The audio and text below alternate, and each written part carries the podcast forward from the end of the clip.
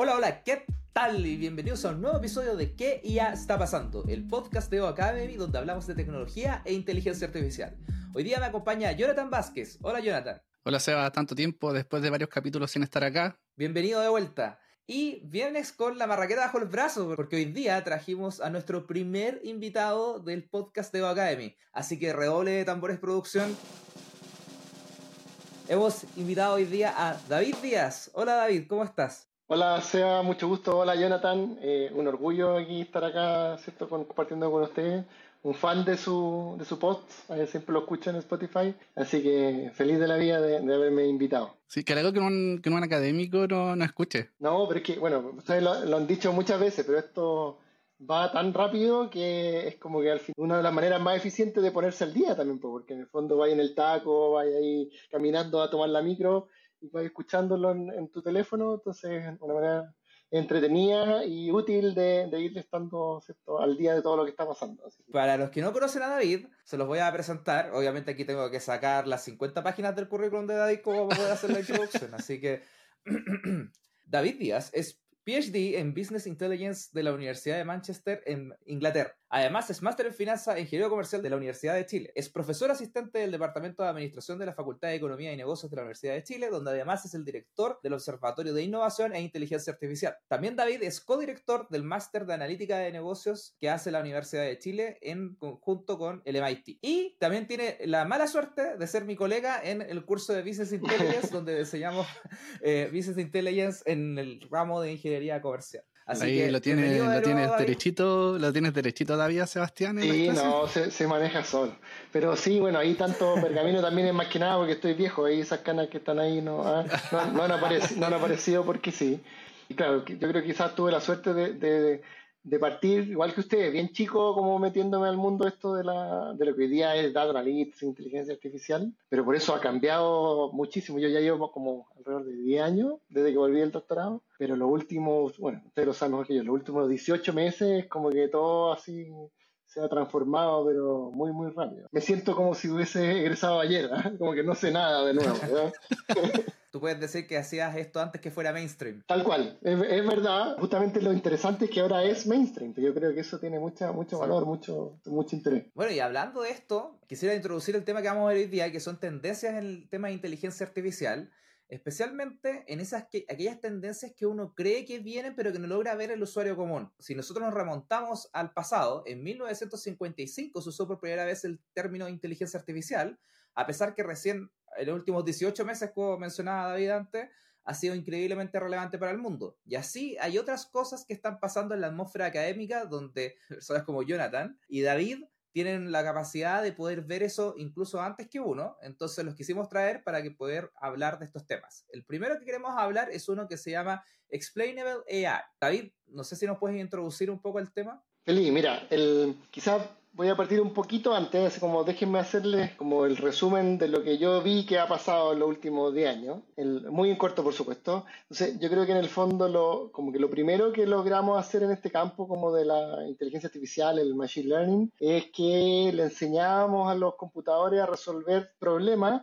usando lo que nosotros llamamos datos estructurados, básicamente números, ¿cierto? todo lo que podemos, somos capaces de almacenar en una planilla Excel, y como que logramos de alguna manera pasar ese hito aproximadamente como diría que a finales de los 90, a principios de los años 2000, como que lograr que, no sé, pues si tú tenías una, una, una, serie numérica, por ejemplo, el precio de algo, el precio del cobre, ocupar la inteligencia artificial para que predijera el precio del cobre. Después, que es como la, haciendo la segunda vuelta, bueno, teníamos todavía una gran cantidad de datos que no eran estructurados, o sea, ¿qué hacemos con las fotos, qué hacemos con los textos, qué hacemos con los videos. Entonces diría que como la, el segundo gran salto fue esta, esta nueva capacidad que, que tuvieron las, las, máquinas a partir del, diría más o menos como del 2010 hasta como el 2020, de procesar justamente fotos, videos, textos. Entonces yo, un poco ustedes lo han mostrado, ¿cierto? Que yo le paso a la máquina, mira, le muestro esta foto y dime si es verdad o no que está SEA en esta foto. O le paso un audio y dime si es un gato que, que está maullando en ese audio que es como lo, lo nuevo ¿cierto? que ha, aparecido ya en estos últimos 18 meses, lo más nuevo que hemos estado viendo últimamente, esta capacidad de, no tan solo de como de analizar los datos, sino que de generar datos. Está la I generativa, ¿cierto? Que ahí está ChatGPT, Midjourney, el del audio, ¿cierto? Que es como que ahora la máquina de alguna manera es tan capaz de aprender los patrones de la data, tanto estructurada como no estructurada, que es capaz de generar data que parece como si fuera la original, ¿cierto? Entonces ahí es donde uno tiene una conversación y es como que estuvieras conversando con un humano, la foto que te crea es como si lo hubiese pintado un humano, etc. Pero, ¿cuál siempre ha sido como una barrera? Y aquí, por eso estoy como conectando con lo, con lo que viene del, del Explainable AI, es que muchos de estos sistemas que son capaces de hacer estas tres cosas, o sea, de trabajar con datos estructurados, con números, trabajar con fotos, videos y generar, son para el humano una especie de caja negra. Son, son tan complejos internamente que, por ejemplo, que de hecho ustedes lo han conversado también, si yo le dijera a ChatGPT, oye, dime los tres colores más importantes en China, ¿ya? y probablemente decir rojo, blanco, azul. Y si yo le digo, pero, pero, ¿por qué? Bueno, te va a decir, no, porque en la historia no sé qué. Ya, pero ¿cómo tú llegaste a esa respuesta? O sea, como que si le empiezo, lo empiezo a interrogar, ¿cierto? Para que me dé los fundamentos de su respuesta, va a llegar un momento en que, en que la máquina comida te va a decir, bueno, ahí están todas las ecuaciones matemáticas que, que están detrás y tu humano ve cómo las interpreta. Entonces se transforman en una caja negra en ese sentido, de que, de que adentro, ¿cierto? Forman estos sistemas de ecuaciones súper complejos que son muy difíciles, muy difíciles de interpretar. Donde ha habido mucho esfuerzo, digamos, en los últimos años, es justamente para tratar de abrir esa caja negra, por lograr que ahora los modelos de todo tipo, predictivos o generativos, te digan los por qué de las cosas, de por qué está prediciendo lo que está prediciendo. Y ahí, por ejemplo, hay, hay unas técnicas que que son bien interesantes, que por ejemplo provienen como de la, de la teoría de juego. No sé si se acuerdan de la película esta... La mente brillante, ¿o no? Mente brillante, ¿se acuerdan que John, Nash fue como el que diseñó la, teoría de juego? O sea, hay, hay varios teoremas que, que, justamente como que se aplican a estas cajas negras, que de alguna manera como que uno las, comilla, tortura, hasta que ellos te explican, por ejemplo, ya, mira, mira, esto fue, esta es la razón de por qué yo predije lo que predije. Y eso es un poco lo que busca el explainable AI, ¿ya? o sea, busca esta capacidad de lograr que la máquina, ¿cierto?, te dé las explicaciones de, de por qué lo hizo. Lo que yo he notado es que esto del explainable AI empezó a ser más importante cuando empezaron a surgir todo esto lo de deep learning. Tengo una impresión, es que anteriormente cuando utilizábamos otros modelos como árboles de decisiones eh, o otros modelos que no eran tan complejos, explicar la decisión no era un tema. Probablemente habían cosas que no entendíamos 100%, pero no era un tema como empezó a ocurrir con, con los nuevos modelos de estas redes neuronales profundas que le llaman que es como tengo cada capa de un, conjunto de, neuronas, por decirlo de nodos, y cada vez estoy teniendo más capas, más capas, se generan cada vez más conexiones que a nosotros para el humano es difícil explicar por qué finalmente me predijo que este cliente era el que iba a comprar el producto. No lo puedo explicar. Entonces, no sé si tú me puedes explicar que, claro, efectivamente al momento de generarse estas, estos modelos que fueron cada vez más profundos, cada vez más complejos, empezó a la vez a surgir esta problemática y que hoy día ya es casi imposible para nosotros, creo yo, explicarlo a ciencias ciertas. por ejemplo, yo insisto, yo que estoy más viejito, me acuerdo mi tesis del magíster de finanzas, año 2004, 2003, por ahí. Ya, yo apliqué redes neuronales para predecir el precio del oro. Esa fue mi tesis del magíster. Y mi, mi, gran sistema de red neuronal tenía, no sé, 10 ecuaciones y eran, porque tú tenías que estimar, no me acuerdo, 45 parámetros. Hoy día algo así como ChatGPT puede tener literalmente millones de ecuaciones y trillones de parámetros Entonces, por eso, algo que ya era complejo, ya no sé cuántas ecuaciones, 10 ecuaciones, 20 parámetros, lo que sea, ahora ya se fue a una escala que eh, es como que tiene más parámetros que estrellas en el universo. O sea, es, como, ya es realmente, y bueno, ya entonces ha habido esta, por eso esta como ansiedad de, oye, mira, hemos construido, ¿cierto?, esta caja que predice muy bien, que hace cosas asombrosas, pero como que yo humano se me escapó de las manos y como que no, no sé cómo el Frankenstein está haciendo lo que hace.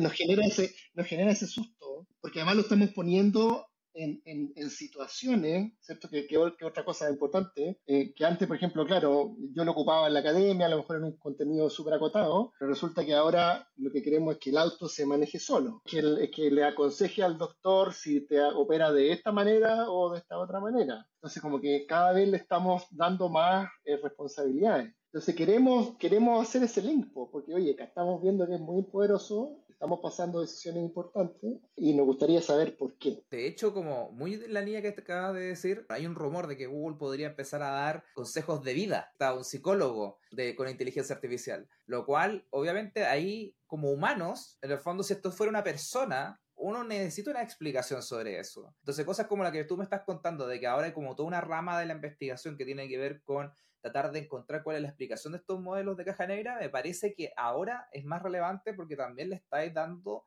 un rol en la sociedad a la inteligencia artificial que antes no lo tenía, que antes era simplemente un predictor, no sé, del precio que, de algo, de un commodity. Y ahora el consumidor lo puede ocupar para hacer las fotos de Macron en las protestas, o para hacer la foto del Papa, o, y ahí como que de cierta manera necesito saber, oye, ¿qué pasó acá? ¿Cómo puedo evitar esto? Entonces necesito más explicación porque efectivamente las consecuencias del modelo son más mainstream, más populares de lo que eran antes, ¿o no? Lo que estamos conversando me hizo recordar un caso que me pasó una vez. El proyecto era el siguiente, nosotros tratábamos de predecir si un estudiante le iba, bien, iba a ir bien o mal en un semestre en particular. Y me acuerdo que nosotros hicimos un modelo no tan complejo como las redes neuronales, sino que fue el Random Forest, cuando nosotros lo mostramos y vimos y mostramos cuál era el desempeño del modelo, qué tan bueno era en predecir si un estudiante le iba a ir mal o bien, la primera pregunta que vino de vuelta de la contraparte no fue, eh, oye, pero ¿qué, tan bueno es o qué tan malo es, sino que fue, ¿y cuáles son las variables más importantes? ¿Y por qué el modelo en este, en este estudiante en particular dijo que le iba a ir mal, ya este le dijo que le iba a ir bien? Entonces, como que de, todas, de todas maneras se genera también estas preguntas de vuelta de decir, ya está bien que el modelo sea muy bueno, que tenga una así súper alto, pero de alguna otra forma yo necesito confiar en que lo que tú me estás mostrando es bueno. Hay, ahí hay, hay, hay, dos, dos, respuestas que se me ocurren, de, de, de, nuevo de esta como ansiedad o, un poco susto, que tiene que ver justo con lo que está diciendo Seba, de, la, de estas nuevas responsabilidades que le estamos otorgando. El, y, y, uno que ustedes también, por ejemplo, lo han tocado en los podcasts anteriores, es que, bueno, imagínense, o sea, en esa caja negra que tiene ¿cierto? este mini cerebro que al final estamos como comillas creando a partir de los datos, no se habrá auto, ¿cómo se dice? Como no habremos llegado al singularity moment, así como se habrá despertado el, el ahí y ahora estaremos conversando con, con Ultron, estaremos conversando con Skynet. Ese, ese es uno de las, o sea, podría pasar, como, como es una caja negra, a lo mejor lo que podría estar pasando ah. adentro es que la cuestión, ya, pero probablemente no, ¿cierto? Probablemente todavía no hemos ah. llegado a ese momento y todos decimos que todavía está relativamente lejos, pero ese es como uno de los miedos subyacentes. Y, el otro ya es un poco más, un poco más humano, más cercano, de esta idea de ya, suponiendo que esta cosa todavía no se ha despertado, ¿cierto? Ya no, todavía no, no nos va a controlar, no estamos en la Matrix. Y quiero saber cosas más básicas, así como ya cuál es la variable que, que, que hizo que tú tomaras esa, esa, esa decisión. O sea, yo, por ejemplo, otro de los trabajos que, que, he estado haciendo últimamente, he estado colaborando con médicos. Entonces, por ejemplo, hicimos un paper para predecir cantidad de eh, días en una estadía hospitalaria. O sea, dado que te voy a operar de tal cosa, ¿cuántos días se estima que tú deberías estar hospitalizado? Entonces, claro, yo, por ejemplo, yo puedo construir esta máquina que predice con mucha precisión que la persona, dado el tipo de operación que se tiene que hacer, va a estar, no sé, tres noches hospitalizado. Pero la pregunta que viene al tiro, ¿cierto?, del domain expert, del, médico, eh, ¿por qué? ¿Y, por qué este tres días y este otro siete? Y yo le digo, no sé, pero si yo, pero si yo comparo la predicción que hice y cuántos días se quedó, la persona se quedó tres días y esta otra se quedó siete días. Entonces, pero él me dice, ¿pero por qué? ¿Por qué el siete y yo tres? No te puedo contestar. ¿Ya? Lo mismo, por ejemplo, tenemos otro, otro trabajo también con otros colegas médicos para predecir que, a lo mejor más importante, cáncer al colon. Entonces, la, la, misma idea, oye, queremos predecir que esta persona va a tener cáncer, esta no. Y a lo mejor tengo un 99% de acierto de va a tener o no va a tener cáncer, pero después yo siempre lo que quiero hacer es tomar alguna acción, por ejemplo, no sé, pues preventiva. Si yo sé que él tiene mayor probabilidad de tener cáncer, pues ojalá quiero que se venga a hacer los exámenes antes. Entonces, los por qué como que vienen inherentes a esta capacidad de predicción. ¿ya? y ahí quería, quería contarles algo, comentarles algo, que, que tiene que ver con, con, este segundo tema, ¿cierto? Que queríamos conversar en el podcast día, que tiene que ver como con la causalidad. Lo que ocurre es que siempre la obsesión del machine learning ha sido el predecir muy bien, ser muy preciso en la, en la predicción que estoy haciendo. Eh, y eso en algunos en algunas aplicaciones de AI que hoy día está de moda, eh, no es tan evidente. Entonces, aquí, ¿en qué estoy pensando? Estoy pensando en ChatGPT. Dice, pero ChatGPT en qué momento está prediciendo? Porque yo no le estoy diciendo predice algo. Pero en realidad lo que está haciendo ChatGPT internamente es predecir, que te lo había explicado, o sea, es predecir el próximo token que yo tengo que poner en la frase para que al humano le parezca que yo estoy teniendo una conversación razonable con él. Internamente, ChatGPT, a pesar de que tú ves un texto, en realidad lo que está haciendo es prediciendo esos tokens, esas letras que tiene que ir escribiendo. Lo mismo si le digo escribamos música. Tiene que predecir una cierta lógica de música para que la música haga sentido al humano y no le suene como chatarra, ¿cierto?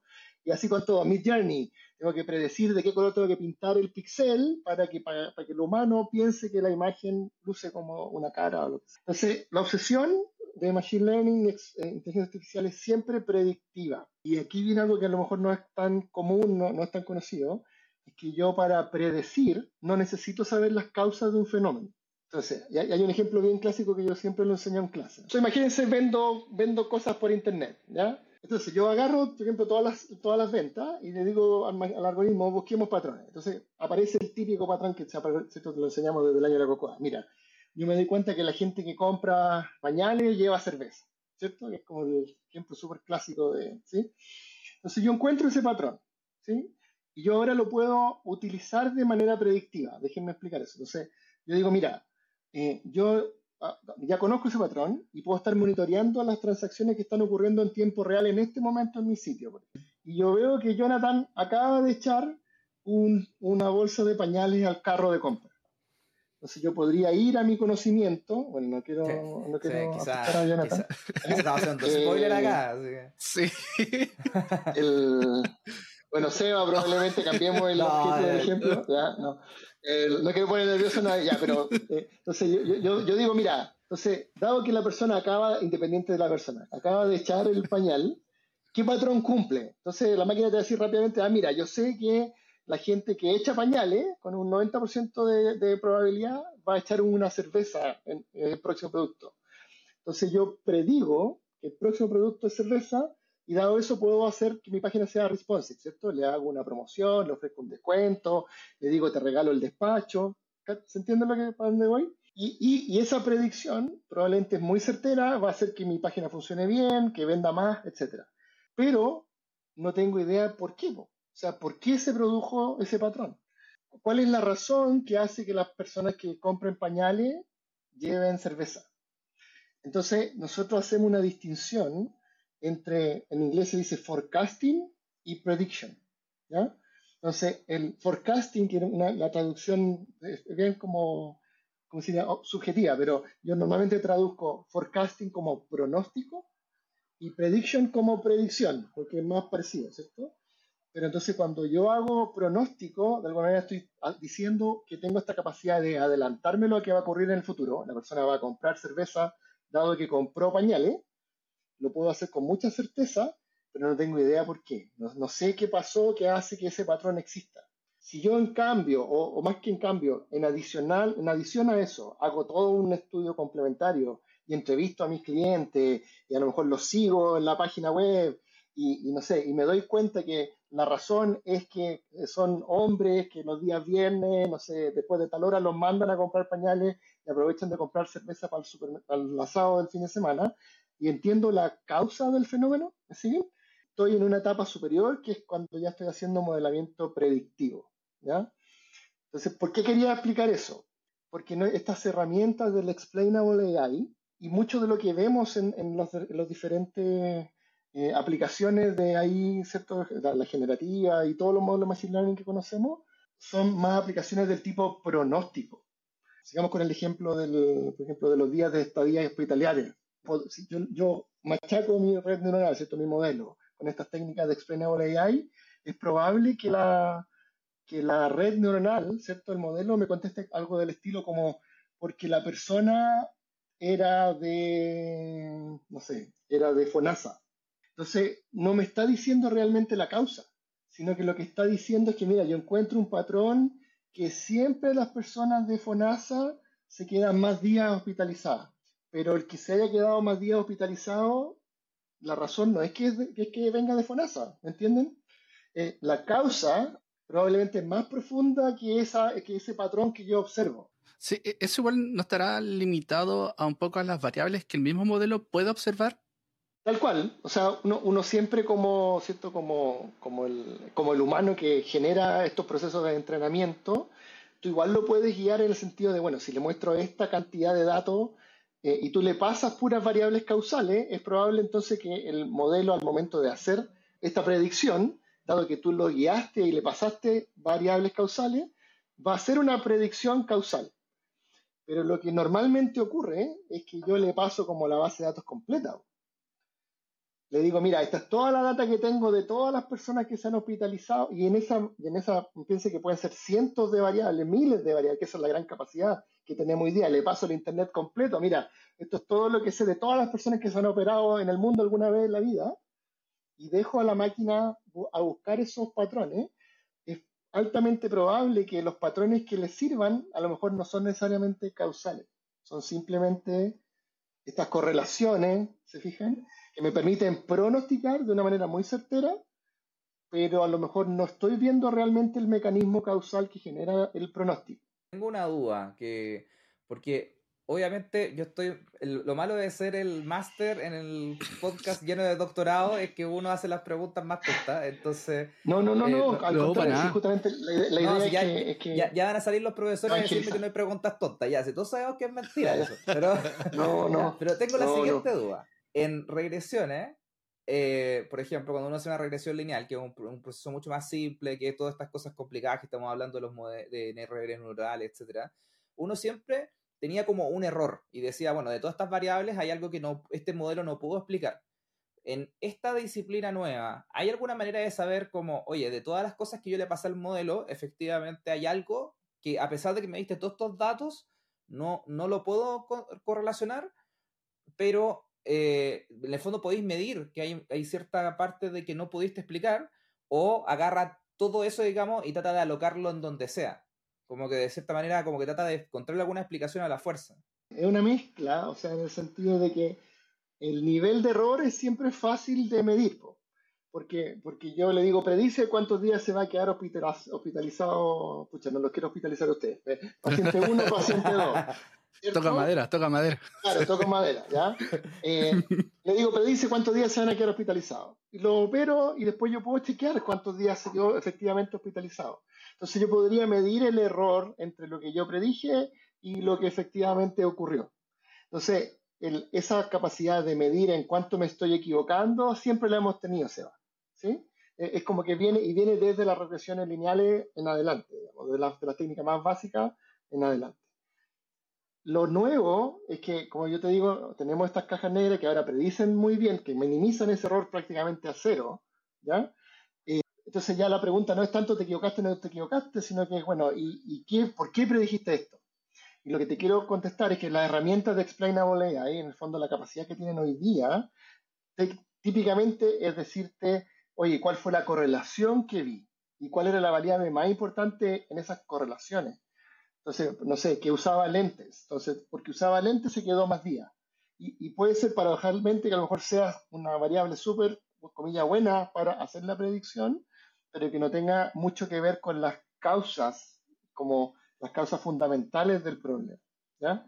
Entonces, volviendo como a esa introducción que tú hiciste, ¿qué es lo otro, comillas, más nuevo? ¿Dónde está habiendo esfuerzo, ¿cierto? Por, justamente como avanzar estas técnicas de la inteligencia artificial es algo que se está empezando a llamar como causal machine learning, ¿ya? O sea, queremos ir más allá.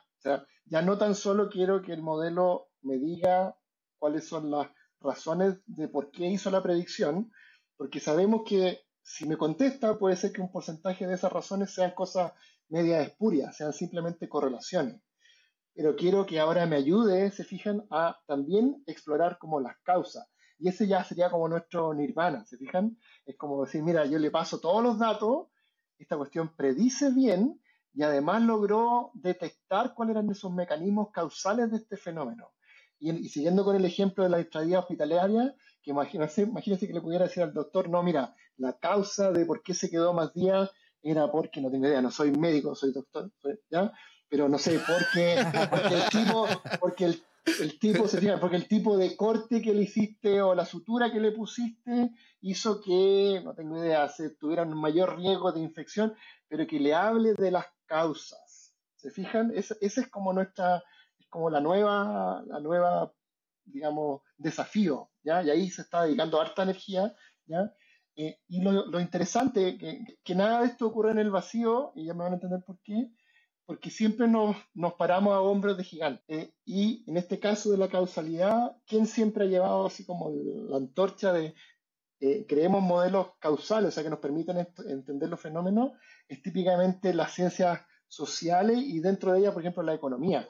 Los economistas, como que su, su razón de ser, así como el machine learning, su razón de ser era siempre la predicción, en economía siempre la obsesión es estimar bien los efectos causales. Y lo que ha pasado, que también es un poco anecdótico, es que justamente como que las dos ciencias se están empezando a juntar.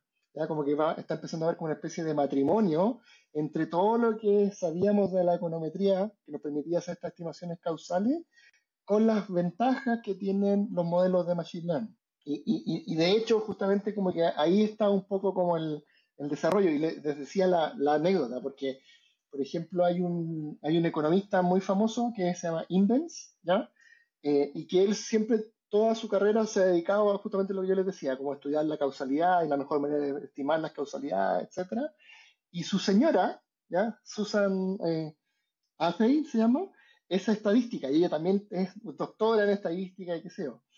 El, y básicamente la señora se empezó a meter en el mundo de Machine Learning y en algún momento se dieron cuenta también de este gap, de esta, de esta brecha que había, o sea, de que, de que, oye, tenemos cosas que predicen muy bien, pero no tenemos idea de la causalidad. Y ha sido la señora de este economista súper famoso la que ha desarrollado como una línea de, papers, ¿ya? Eh, donde ha, han logrado entonces hacer este matrimonio. Entonces fue como, es chistoso porque era un matrimonio de la vida real, que además se está viendo como reflejado en, esta, en estos nuevos teoremas. Y, hay muchos papers, y de hecho ahora incluso hay paquetes estadísticos, ¿cierto? Los, típicos que uno puede instalar, ¿ya? Como en Python, en R, en lo que sea, que hacen entonces esta mezcla, que nos permiten entonces ocupar las cosas que sabíamos de econometría para medir los efectos causales, tomar las ventajas del machine learning. De hecho, ah, una cosa que tengo la duda, porque hablamos del tema de que como economía en el fondo tiene esa necesidad, ¿hay alguna industria, negocio, académica, etcétera, donde esto sea como en el fondo más necesario esa es pregunta uno. Y pregunta dos, ¿hay una donde en el fondo sea más fácil implementarlo? Esto están haciendo, pero va muy rápido. O sea, nació hace dos, tres años y para variar va a cierta la velocidad de la luz. Entonces, por ejemplo, al, principio, los, como voy a partir con la segunda pregunta, las limitaciones era que, por ejemplo, estos modelos de Explainable AI funcionaban solo con data estructurada. O sea, cuando teníais variables que eran numéricas, ya la edad, el ingreso, como que ahí era capaz de hacer ese análisis. Pero si yo le preguntaba, por ejemplo, ¿qué viste en la foto? Que para que me digas que es un gato, como que eso le costaba, ¿ya? Entonces lo que hemos estado viendo, lo que hemos estado viendo es que, es que ahora también somos capaces de generar esta explicabilidad incluso en fuentes de datos no estructurados. Y, he visto, por ejemplo, algunas aplicaciones de, que como que te subraya la palabra importante que vio para predecir tal cosa, ¿ya? Entonces las limitaciones iban como por el lado de que siempre es más difícil eh, ocupar estas o desarrollar estas técnicas con data no estructurada, ¿ya? porque obviamente es más compleja, los videos tienen muchas muchas pistas, audio, etc. Ahora, respecto de las aplicaciones y dónde es más importante o menos importante, chuta, ahí es, es un mundo, o sea, no, no, no sé si te podría empezar a contestar, pero, pero obviamente yo me imagino que, no sé, ¿por qué pondría yo primero? Decisiones de vida o muerte, que literalmente estamos confiándole eh, eh, cosas de ese estilo hoy día a entonces, salud, no sé, por conducción autónoma, mm. eso de, de, por qué, ustedes también nos conversaron en un momento, de que por qué atropellaste a él y no salvaste al, otro, o sea, son cosas de ese estilo. Eh, en la educación, educación por ejemplo, ¿por qué le negaste el acceso a esta persona a la universidad y se la diste a esta otra? quizás menos... Y la, educación igual es complejo porque además son impactos que no se ven en el corto plazo. Es un impacto de un niño o algún estudiante que, que tuvo a los 15 años, eventualmente un impacto que tú vas a ver cuando es adulto, 20, 30 años después. Entonces, también en la educación es, no menos... Claro, entonces por eso, ¿ah? ahí el orden, o sea, hagan ustedes el ranking, se fijan, escucha, queremos que el, el, comilla, el avión sea inteligente y conozca las causas de dónde tiene que bombardear para ser más eficaz y, son preguntas que están pasando hoy día y que hay gente tratando de contestarlas. O sea, no, por eso. David, así, ¿Ah? así como va, van a venir a buscarte del proyecto Manhattan, pero la versión inteligencia artificial de esto. Vaya a ser nuestro nuevo Oppenheimer.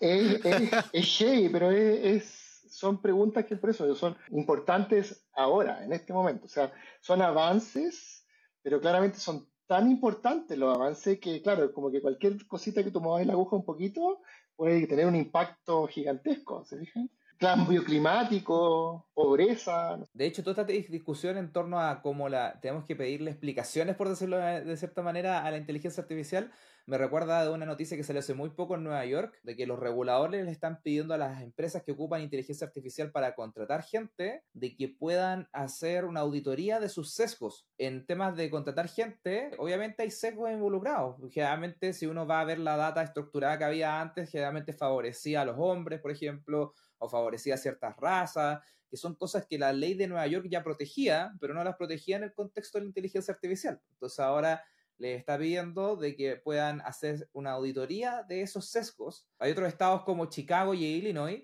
que están también preguntándose cómo podemos eh, auditar a la inteligencia artificial que se ocupa en las entrevistas, porque hay muchas entrevistas que se hacen hoy día a través de video. Te dan una pregunta, uno hace la entrevista y una máquina evalúa tu respuesta, pero también puede evaluar otras cosas que están en el video. Por ejemplo, no sé, ahora que yo estoy moviendo las manos, como en el fondo esto de cierta manera puede empezar de predecirte que eso es un mejor indicador de algo. Creo que ahí, por ejemplo, es una de las posibles aplicaciones de esto, que en el fondo me podáis explicar por qué la persona que me recomendaste para un cargo era la más indicada, porque una está bien, me haya recomendado a esta persona, pero quizá la variable más importante fue el sesgo de la universidad donde vino, por ejemplo. Y de repente yo no quería favorecer gente que necesariamente viniera de una carrera o de una escuela en particular. Sí, igual también estoy pensándolo relacionado con el sesgo, no, no solo serviría como para explicar de por qué la decisión, sino pensándolo en positivo, eh, tratar quizás de demostrar cómo mi algoritmo no está sesgado que si vemos esto de lo que decía David Díaz y el tema de la causalidad, si yo de alguna otra forma demuestro que las decisiones que está tomando eh, la máquina, no, claro, pues no, está inducida o no hay ninguna variable asociada por el género, la raza, cualquier otra eh, variable demográfica, a través de estos tipos de herramientas de causal machine learning, también puedo demostrar de vuelta, decir, oye, ¿sabéis qué? Mira, mi algoritmo no está sesgado o no tiene sesgo dentro, no, no están afectando la decisión final. Entonces también eh, son interesantes, más allá de que solamente buscar si es el sesgo, sino demostrar lo contrario. Es muy importante, se fijan, o sea, el conocer justamente esto de, primero, lo más básico sería esta idea de, bueno, ¿cuál fue el patrón, el patrón de correlación que viste? Eh, y ojalá dime las, las causas. Son como dos niveles que son importantes como diferenciar. Y, y ahí también debemos como contarle como anécdota es medio, chistoso, pero al mismo tiempo que da un poco de susto, justo lo que decía Jonathan, con Edgar Kausel, no sé si se acuerdan de Edgar, un, saludo, ¿ya? y otro profesor de, de, la, de, la, Facultad de la Chile, que ya hace un tiempo está en la Universidad Católica, hace un par de años atrás, eh, hicimos un paper, esto literalmente ocurrió, Edgar y yo teníamos la oficina en el mismo piso en la fe. Entonces yo un día venía llegando a mi oficina él tenía su puerta abierta y lo veo que estaba como en, su escritorio haciendo algo raro. ¿ya? ¿En qué sentido raro? Estaba como, como agachado así, como con una regla y, tenía muchas cosas en el escritorio y como que yo lo veía que estaba anotando. Entonces dije, ¿qué está haciendo? Y, y voy, hola, ¿cómo estás? Bien, ¿qué, qué estás haciendo? Y me cuenta la siguiente historia. Me dice, no, mira lo que pasa. Entre paréntesis tengo que introducir profesor Edgar Kausel, él es, de, psicólogo, pero se dedicó eh, como al área de, del estudio de la psicología dentro de la administración. Entonces, por ejemplo, él tiene muchos papers, es, muy famoso, eh, pero uno de sus papers tiene que ver justamente con esto como de reclutamiento, ¿cierto? Y, de alguna manera, cuál es la mejor manera de discriminar eh, a qué persona contrato, ¿ya? bueno, entonces, con, dado esa introducción, me dice, no, mira, lo que ocurre es que en psicología ¿ya? y en biología, se sabe hace muchos años que la forma de la cara de una persona, Y, más específicamente como las proporciones de la cara, correlacionan con outcomes sociales. Entonces me dice, y esta es una cuestión que sabemos de los años 70 y que viene del estudio de los primates. Entonces, los monos. Entonces, por ejemplo, me dice, mira, los monos que tienen cara más dominante, y la, y, la, y, la, dominancia la medimos de cierta manera, así como eh, tu cara es más ancha que alta, y ciertas métricas que uno le puede calcular a la cara. ¿Se acuerdan de eso como de los Fibonacci, las proporciones? ¿ya?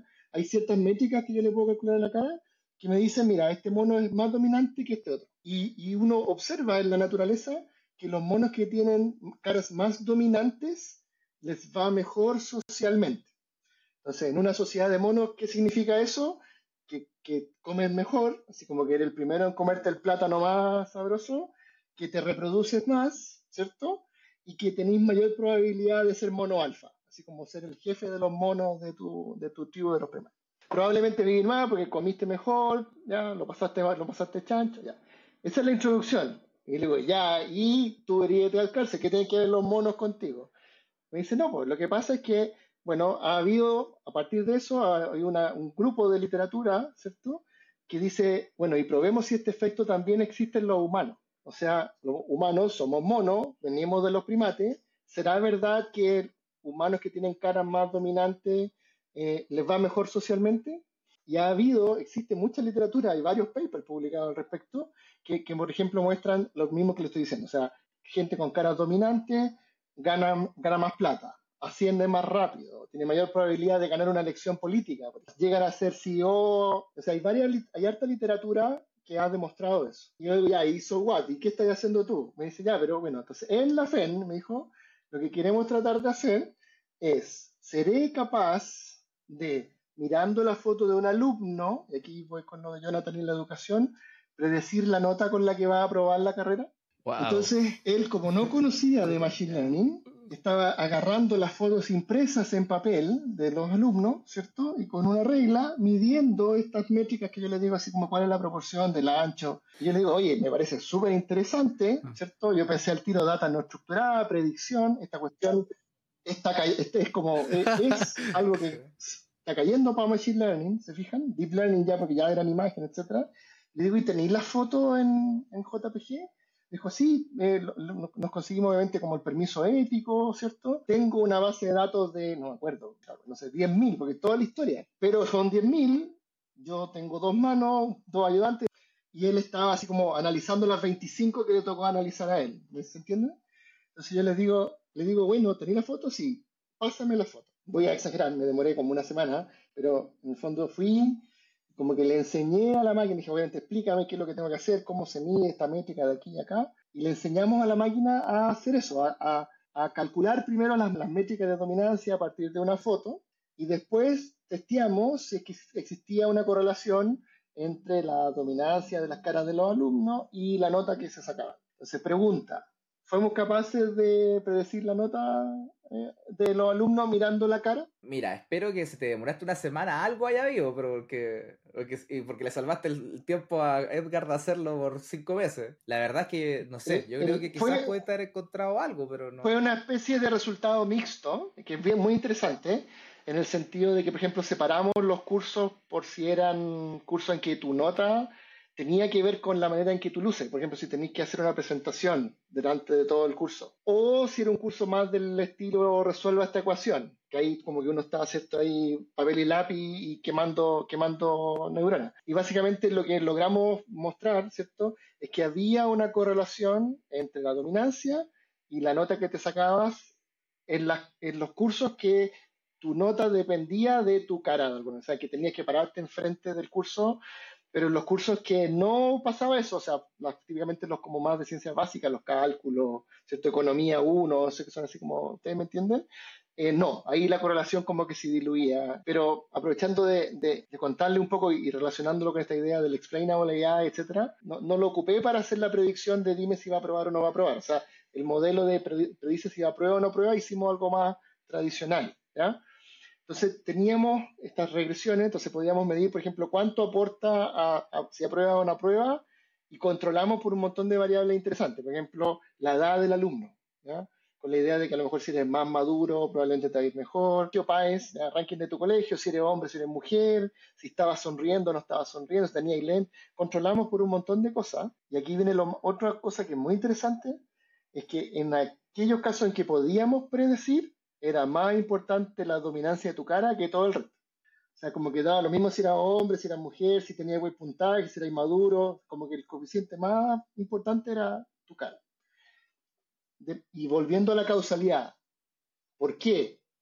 Entonces, te puedo decir, bueno, porque somos monos, pero, pero no lo tenemos claro. O sea, como el mecanismo ¿qué hace que esa, esa correlación exista? Todavía es como una gran pregunta. Pucha, si le lográramos meter machine learning causal a eso y como que nos contestara de verdad por qué efectivamente las personas más dominantes tienen, eh, sería genial. Tú no sabes cuánto favor nos ha hecho a, a Jonathan y a mí con esta conclusión. ¿Por qué?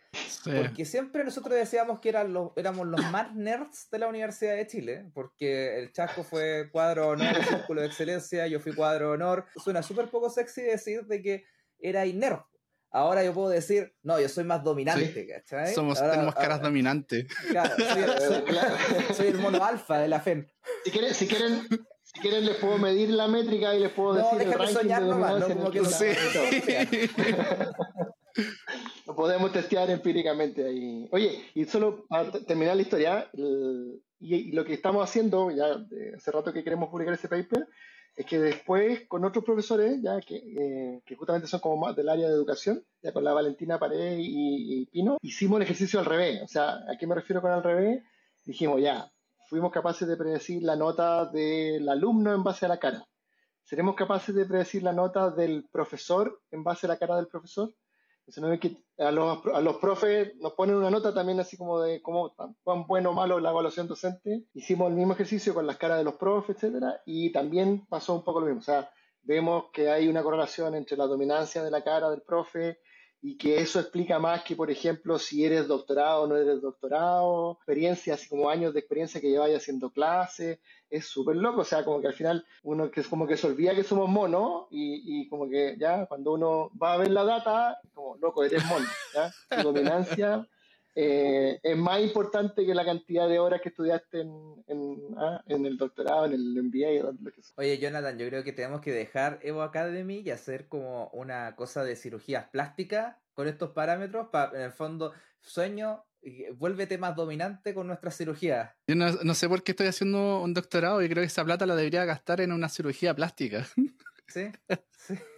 Sí, es bien, es bien interesante. Sí, oye, mira, lo, otro que les quería contar, que entonces siguiendo con la idea de la causalidad, ¿dónde está viendo entonces como estos aportes, ya del, fondo del machine learning causal, a la econometría clásica, todo esto que esta herramienta que ya existe? Y básicamente un poco lo que, lo que está pasando es que somos capaces de medir mejor cosas que antes o a lo mejor no, o no podíamos medir en, en esta idea del análisis causal, o que lo medíamos de manera imprecisa. Por ejemplo, el, setting clásico, cuando uno hace un estudio, que yo quiero entender el efecto de algo sobre algo. Entonces, por ejemplo, el efecto clásico es, imagínense que queremos probar si es que esta, esta píldora para bajar de peso efectivamente hace que las personas bajen de peso. Eh, lo que hacemos, esto, lo que hace la industria farmacéutica, siguiendo el ejemplo, es hacer estos famosos experimentos randomizados naturales, aleatorios eh, controlado. ¿ya?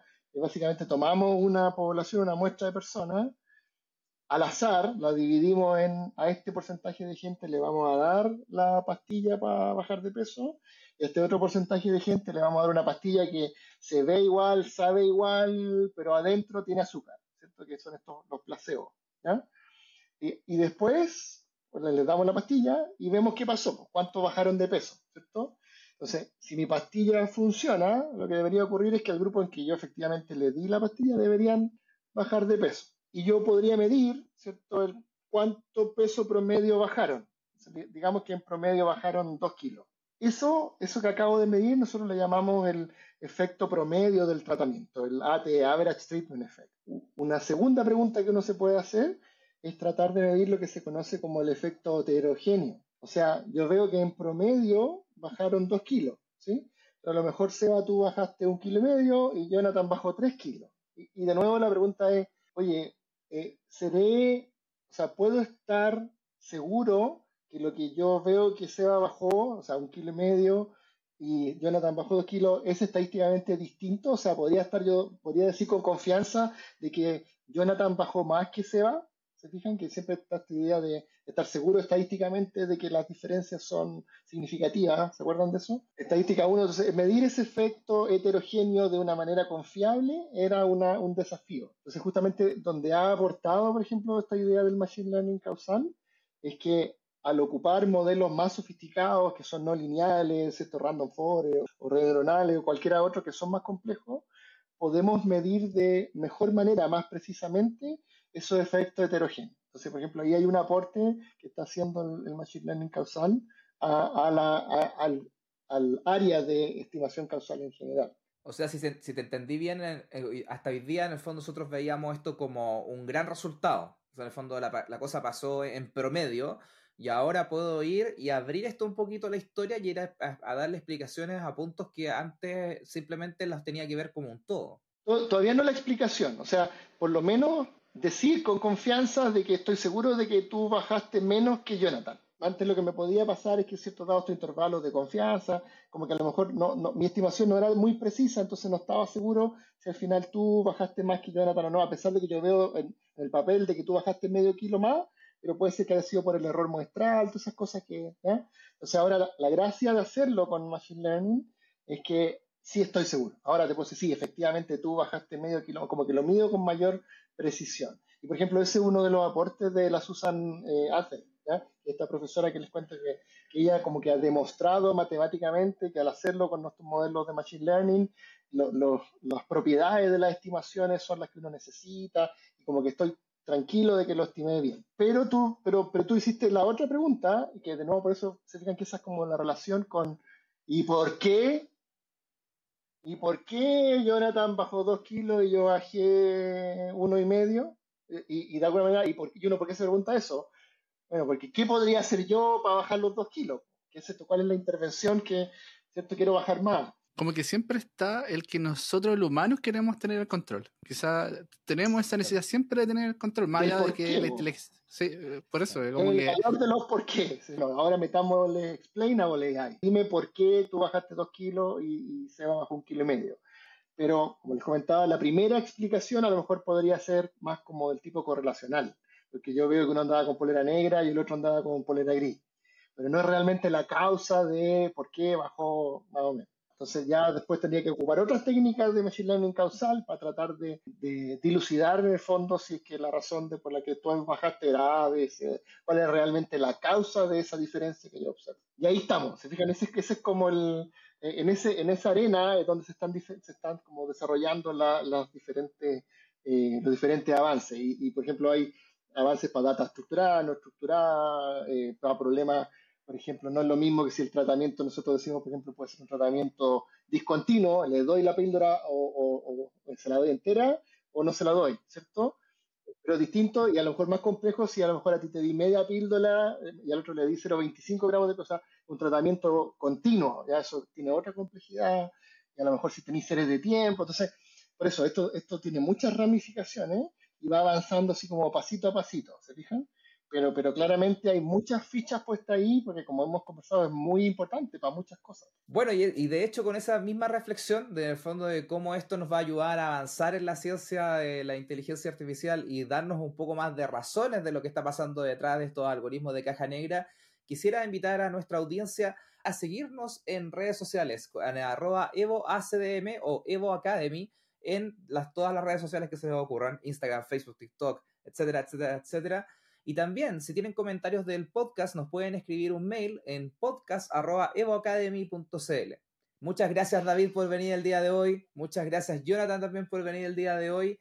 Y de verdad, eh, nos quedamos con mucho que pensar hoy día de lo que ya viene en la inteligencia artificial. Y nos vemos en un siguiente capítulo de ¿Qué ya está pasando? Hasta la próxima.